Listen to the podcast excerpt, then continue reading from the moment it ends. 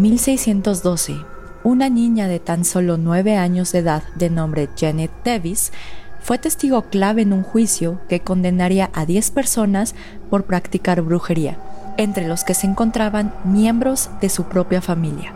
Mis estimados, muy buenas noches. Les habla Señor Oscuro y hoy hablaremos de los juicios de brujas de Pendle. Bienvenidos a Señor Oscuro, un podcast en el que cada viernes su servidora, Jessica Ballarino, los adentraré en los casos más perturbadores y extraños que se han documentado, ya sea que se trate de temas paranormales o bien de lo más retorcido de la mente humana, nos aseguraremos de que todos y cada uno de estos casos queden grabados en sus sueños y pesadillas.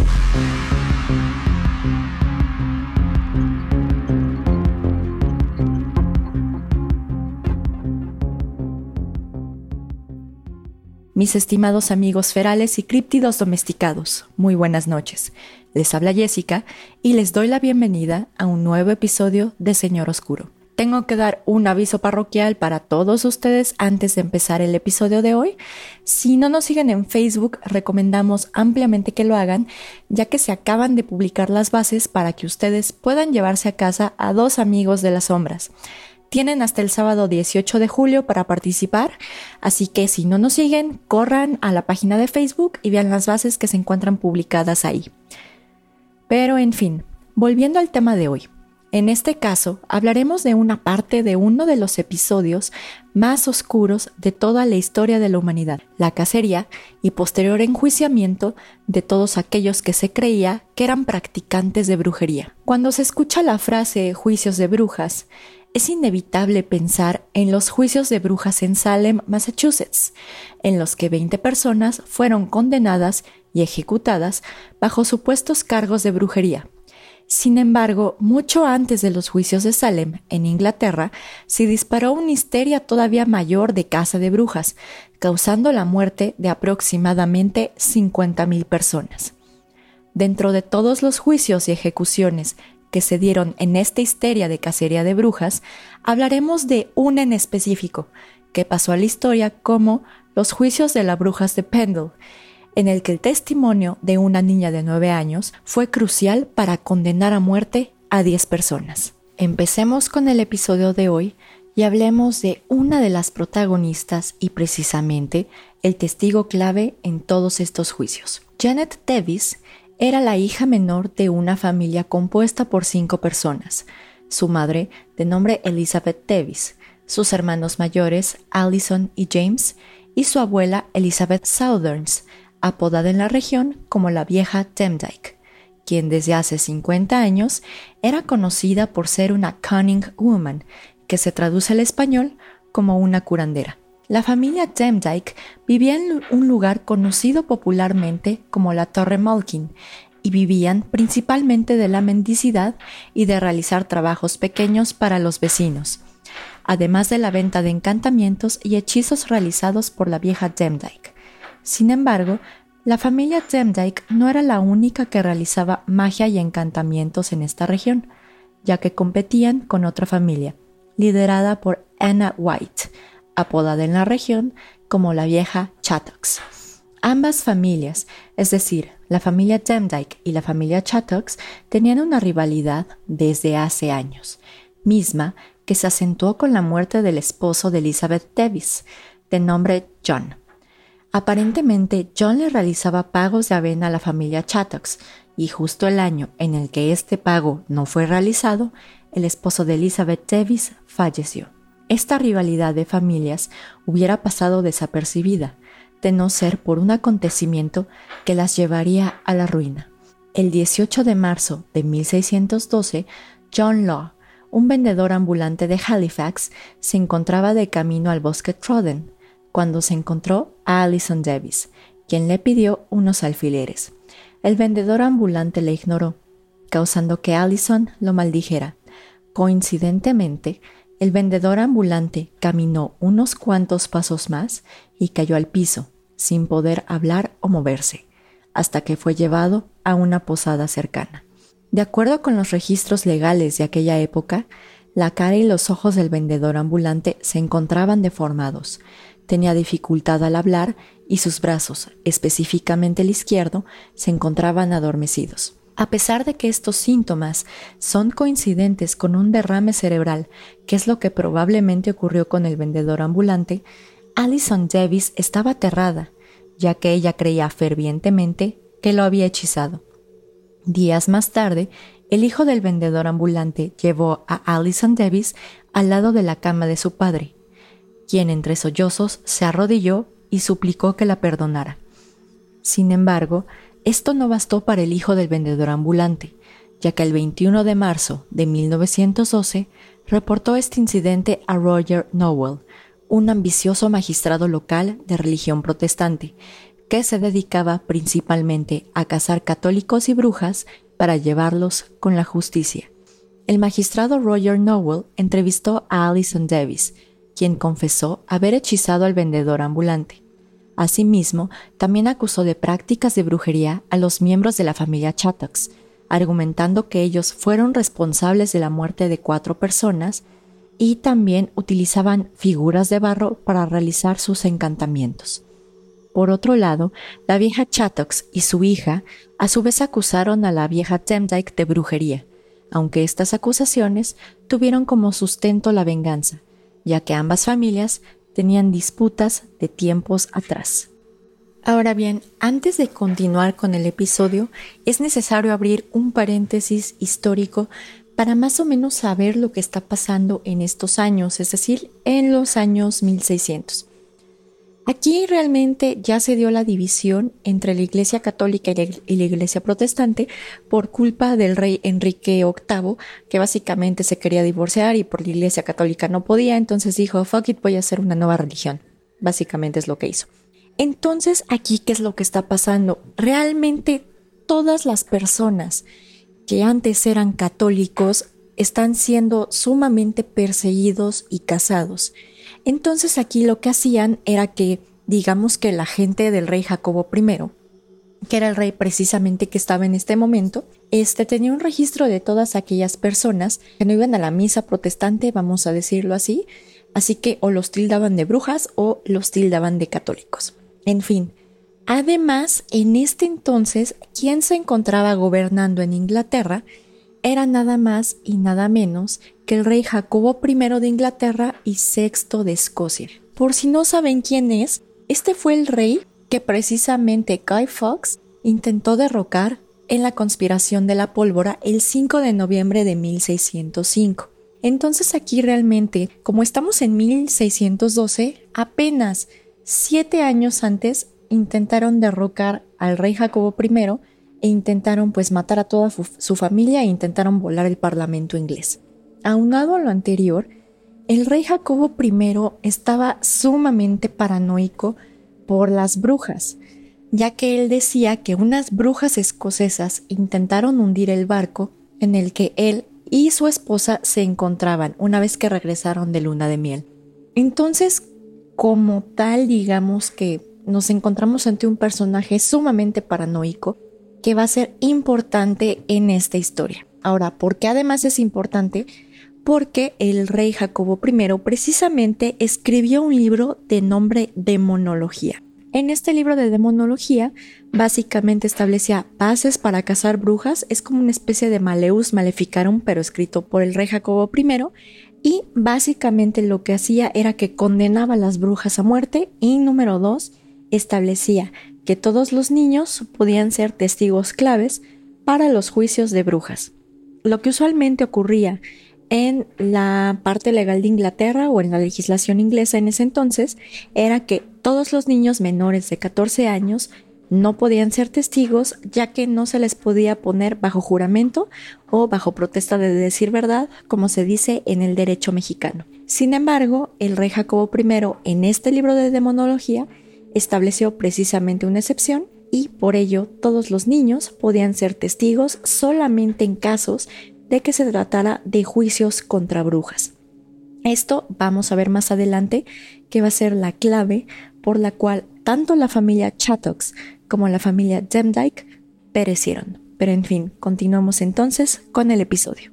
Derivada de la confesión realizada por Alison Davis así como las acusaciones en contra de la familia Chattox, todas estas personas fueron trasladadas a la prisión de Lancaster para que ahí esperaran el juicio por cargos de brujería. Días más tarde, es decir, el 10 de abril del 1612 y curiosamente un Viernes Santo, se celebró una fiesta en la Torre Malkin, en donde Elizabeth Davis invitó a varios vecinos y conocidos para celebrar, e inclusive su hijo mayor, de nombre James, se robó una oveja para alimentar a los invitados. El rumor de esta fiesta llegó a los oídos del magistrado Roger Nowell, quien se dispuso a investigar. Una vez que Roger Nowell llegó a la Torre Malkin y tocó la puerta, se dio cuenta de la celebración y por ello arrestó a ocho personas más, incluyendo a todos los demás miembros de la familia Demdike, bajo los cargos de conspiración. Ahora bien, como tal en ese momento no se les podían condenar o acusar por cargos de brujería, ya que no existía ningún tipo de evidencia en este entonces, bueno, en este momento, entonces realmente acusaron a todos por cargos de conspiración, argumentando que esta reunión se dio principalmente para planear la huida de los miembros de la familia Chattox y de la familia Davis, o bueno, la familia Demdike, como le decían. ¿Cómo aparentemente planearon muy entrecomillado esta huida? Bueno, era aparentemente volar la prisión Lancaster y finalmente acuchillar y matar a la persona que estuviera cuidando de los prisioneros. En fin, es una especie de cargo extraño, pero con este cargo jalaron precisamente a ocho personas y después los acusaron de brujería. El juicio en contra de los miembros de la familia Demdike, los miembros de la familia Chattox y los vecinos empezó precisamente el 18 de agosto de 1612. Sin embargo, la vieja Demdike, es decir, la matriarca precisamente de la familia Demdike, no sobrevivió para ver este juicio, ya que derivado de las condiciones en las que se encontraba en prisión y toda vez que ya tenía 80 años, no aguantó con su salud y falleció. Por otro lado, tanto los miembros de la familia Demdike como los miembros de la familia Chattox hicieron una serie de confesiones sumamente perjudiciales. Digamos que podemos decir que fue porque ellos realmente creían que practicaban brujería. Pero por ejemplo, Alison Davis confesó que había vendido su alma al diablo y que le había dicho que lastimara a John Law después de que éste la llamara ladrona. Por otro lado, su hermano James declaró que su hermana también había confesado haber embrujado a un niño local. Su madre Elizabeth solamente admitió que la vieja Demdike tenía una marca en el cuerpo, algo que muchos, incluido Norwell, consideraban haber sido dejado por el diablo tras haber chupado su sangre. Por otro lado, la vieja Chattox sostuvo que había otorgado su alma a algo como un cristiano hace 14 años, bajo la promesa de que no le faltaría nada y obtendría la venganza que deseaba. Estas confesiones per se parecen suficientes para lograr condenar tanto a los miembros de la familia Temdike como a los miembros de la familia Chattox, pero lo que nadie se esperaba era que un miembro de una de estas familias precisamente los acusaría y sería el pilar clave para la condena. Y de quien hablo es precisamente de la pequeña Janet Davis, quien confesó que su madre era una bruja. De acuerdo con el libro El maravilloso descubrimiento de brujas en el condado de Lancaster, Elizabeth Davis, es decir, la madre de Janet Davis, se encontraba en el estrado, y de hecho ella negó haber realizado confesión alguna. Sin embargo, al momento de ver que su hija entró a la sala de juicios, ella enloqueció y le comenzó a gritar, por lo que Janet Davis, la pequeña niña de nueve años, pidió que quitaran a su madre del estrado antes de dar su testimonio. Una vez que retiraron a la madre, la pequeña Janet Davis se paró aún en una mesa y ella, de manera calmada, dijo que su madre era bruja, con las siguientes palabras. Mi madre es una bruja, y eso sé que es cierto. He visto su espíritu animal, que es un perro de color café, que se llama Bull. El perro preguntó qué es lo que tendría que hacer, y mi madre contestó que tendría que ayudarla a que matara personas. Asimismo, la pequeña Janet Davis hizo referencia a lo que pasó ese 10 de abril de 1612 en la Torre Mulkin, diciendo, a las 12 de la tarde aproximadamente 20 personas llegaron a nuestra casa. Mi madre me dijo que todas eran brujas. Asimismo, Janet Davis hizo mención del nombre de seis personas que los conocía, además de su madre y su hermano, diciendo inclusive que su hermano James había sido un brujo desde hace tres años y que había visto a su espíritu matar a tres personas. Respecto de este testimonio que dio Janet Davis, no queda claro específicamente por qué lo hizo. Algunos dicen que fue porque ella tenía muchísimo miedo de que algo le fuera a pasar a ella, otros dicen que fue como una especie de venganza, ya que aparentemente Janet Davis fue una hija que no salió del matrimonio entre su madre y su padre John, entonces como tal se sentía bastante aislada y de hecho parece ser que ella sabía que no era pues hija legítima como dicen por ahí pero como tal no queda claro hasta la fecha las razones o los motivos por los cuales Janet Davis se volteó en contra de su propia familia y de hecho incluso manifestó que eran brujas. Este juicio duró dos días y después de toda la evidencia incriminatoria que existía, tanto respecto de las confesiones de los acusados como el mismísimo testimonio de Janet Davis, nueve personas, entre las que se encontraban Alison Davis, Elizabeth Davis, James Davis, Annie Whittle, Anna Redfern, Alice Nutter, Catherine Hewitt, John Balcock y Jane Balcock fueron hallados culpables de cargos de brujería el día 19 de agosto de 1612 y finalmente el día siguiente, es decir, el 20 de agosto de 1612, fueron colgados en Gallows Hill. Por otro lado, solo una de las acusadas de nombre Alice Gray fue hallada no culpable. En este caso, el caso de las brujas de Pendle resultó un precedente sumamente importante para los posteriores enjuiciamientos de brujas, tanto en Europa como en Estados Unidos, específicamente en los juicios de brujas de Salem, ya que gracias a este caso, ahora los jueces podían tener de testigos a niños menores de 14 años solamente por cuanto a los juicios de brujas se refería. Y como lo veremos en un próximo episodio, espero, inclusive en el caso de los juicios de brujas de Salem, realmente todas las víctimas, o bueno, todos los testigos o la mayoría de los testigos, fueron niñas menores de 14 años. Entonces, como tal, este fue un precedente sumamente importante que determinó que efectivamente, pues ciertas personas que normalmente no serían testigos adecuados porque no los puedes tener bajo juramento, pues en este caso sirven, ¿no? O sea, sirven como testigos y lo malo es que son niños que normalmente son sumamente manipulables, entonces pues basta con asustar a un niño para que te diga absolutamente lo que quiera y para que te diga absolutamente que cierta persona o cierta población se compone de brujas. Pero en fin, como tal, de Janet Davis, es decir, la niña de nueve años, no se supo absolutamente nada después de la muerte de toda su familia. Realmente ya quedó huérfana y como tal no se tuvo noticia de ella sino hasta 22 años después, específicamente en 1633 ya que fue acusada de brujería gracias al mismo precedente que ella ayudó a crear. Aparentemente, ella fue acusada, así como otras 16 personas más, por un niño de 10 años de nombre Edmund Robinson.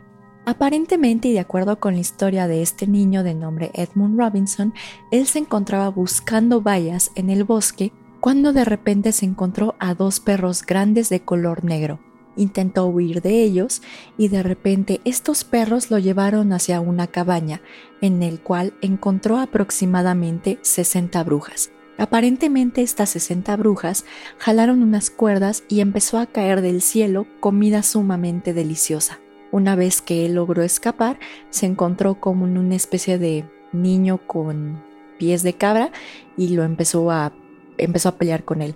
Entonces realmente por este cuento que dio este niño de 10 años, Edmund Robinson, fue que tanto a Janet Davis como a 16 personas más fueron acusadas y condenadas de brujería. Sin embargo, en 1633, que es precisamente el año en el que se dio esta acusación, pues ya no nos encontrábamos en 1612. Es decir, ya las personas incluso comenzaban a ser más escépticas respecto de la brujería.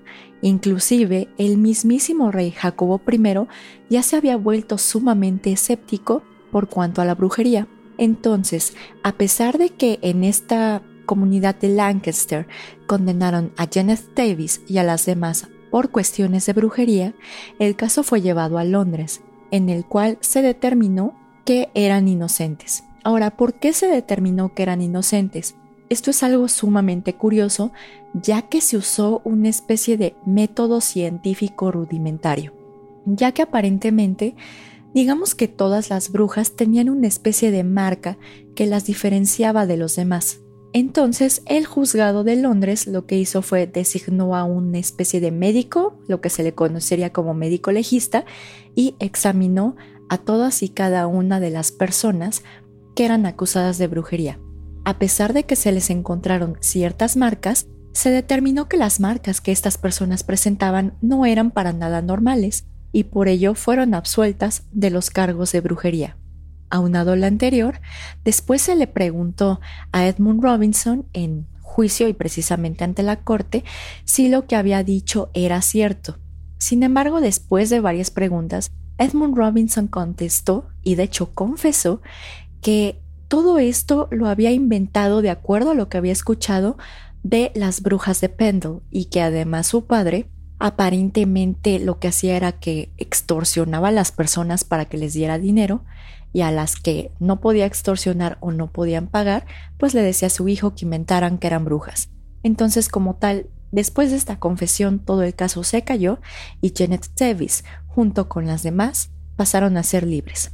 Sin embargo, como tal, Janet Davis no fue liberada en ese momento, ya que a pesar de que ella fue absuelta por los cargos de brujería, ella tenía que pagar por todo lo que gastó en su estadía en prisión. Y digamos que una mujer en sus condiciones, como se dedicaba a la mendicidad desde muy pequeña, pues no podía pagar con esas cantidades. Y a pesar de ello, como tal, no se tiene algún otro registro, es decir, no se sabe cómo murió, y aparentemente el último registro que se tiene de ella fue en 1636. Entonces, como tal, parece ser que sus últimos días las pasó en la prisión de Lancaster, sobre todo porque no podía pagar, bueno, su estadía en esa prisión. Pero en fin, como tal, este sería el final del episodio de hoy. Si ustedes tienen curiosidad respecto del caso de, de los juicios de las brujas de Pendle, les recomiendo mucho que lean el libro Los maravillosos descubrimientos de las brujas en el condado de Lancaster, escrito por Thomas Potts.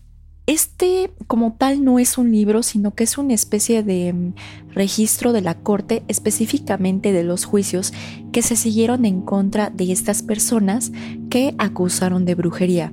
La verdad es que el libro está un poco aburrido, está en inglés antiguo y hay cosas que como que escribían muy raro, pero si les interesa verlo, voy a dejar el link en la descripción del video que se suba a YouTube.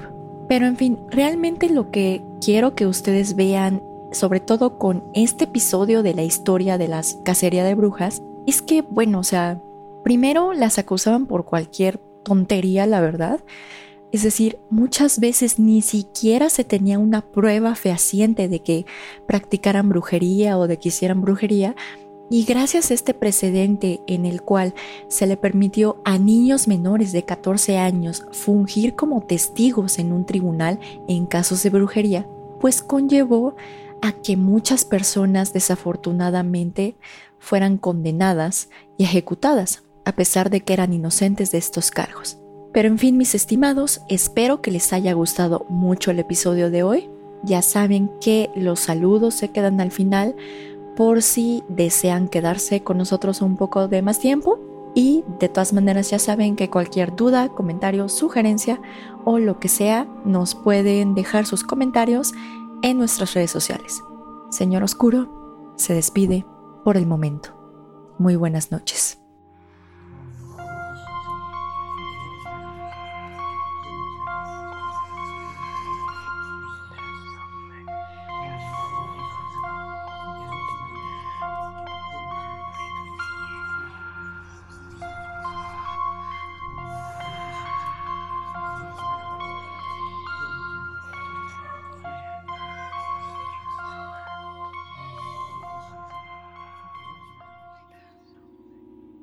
Gracias a todos por escuchar el episodio de hoy.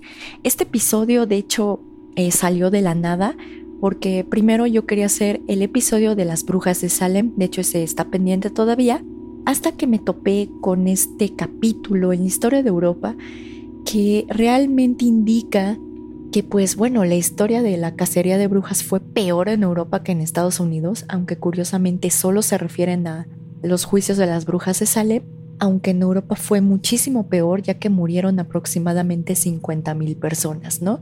De todas maneras, espero que lo hayan disfrutado bastante y ya saben que cualquier comentario, duda, sugerencia nos la pueden hacer llegar a nuestras redes sociales. Y bueno, nos encontramos en Facebook, en la página web www.facebook.com diagonal mrs.oscuro en Instagram, ya sea nuestro nombre de usuario arroba colectivo.sr.oscuro o bien en la página web www.instagram.com diagonal colectivo.sr.oscuro. Y también nos pueden buscar en YouTube, en Spotify y en Pinecast bajo Señor Oscuro. De todas maneras, todas las redes las, siempre las dejo en los episodios de YouTube y también aparecen en el de Spotify por si desean pues consultarnos, seguirnos y disfrutar de todos estos episodios extraños, paranormales y de lo más retorcido de la mente humana. Pero como tal, ya vamos directo a los saludos. Le quiero mandar como siempre un fuerte saludo a Pepe y a Oscar de Señales Podcast. Si no los conocen, búsquenlos en sus redes sociales como son Facebook, Instagram, YouTube y Spotify. Y también le quiero mandar muchos saludos a los que nos siguen en YouTube y los que nos comentan en YouTube. No sé por qué demonios no me están llegando las notificaciones. De hecho, me estoy desesperando esto bastante, pero no me están llegando. Pero en fin, le quiero mandar un fuerte saludo a Don Fernando Mundo, ya que nos está comentando a cada rato los videos de YouTube y creo que ya se hecho un este maratón de nuestros episodios. Muchísimas gracias. Y también le quiero mandar un fuerte saludo a Aye Bella, también de YouTube, ya que pues siempre nos comenta y todo, y es súper linda y trae una muy buena vibra, entonces muchos saludos también. Y como siempre, le quiero mandar un fuerte saludo al equipo de Carol Sound, ya que los últimos episodios de la edición han quedado bien bellos y los amo, entonces ya saben que si necesitan de alguien que sepa de edición de audio que se dedique específicamente a podcasts, pues los pueden consultar a ellos. Y finalmente, les quiero mandar un fuerte saludo y un gran agradecimiento a todos ustedes, ya sea que nos comparten en Facebook, que se suscriben a YouTube, se suscriben a Pinecast, nos escuchan en Spotify, se suscriben a Facebook, a Instagram. La verdad es que este podcast no sería nada sin ustedes. Y pues bueno, la verdad es que nosotros siempre trataremos de que de brindarles algo bonito, bueno, algo paranormal, al menos para distraerse en esta pandemia, ya que pues todavía no sabemos bien a bien qué va a pasar, los números de contagio siguen arriba, los muertos también. Entonces, si podemos, aunque sea, lograrlos distraer un poco de todo lo que está pasando y hacer que tengan un buen rato hablando de cosas paranormales, pues la verdad es que nos sentimos sumamente satisfechos. Entonces ya saben que como siempre el mayor agradecimiento va hacia ustedes, ya que sin ustedes esto no sería posible. Pero en fin, mis estimados, ya saben que nos pueden sintonizar todos los viernes para otro episodio de temas paranormales. Espero tengan una muy bonita semana y efectivamente y esperemos vernos la próxima. Señor Oscuro se despide. Muy buenas noches.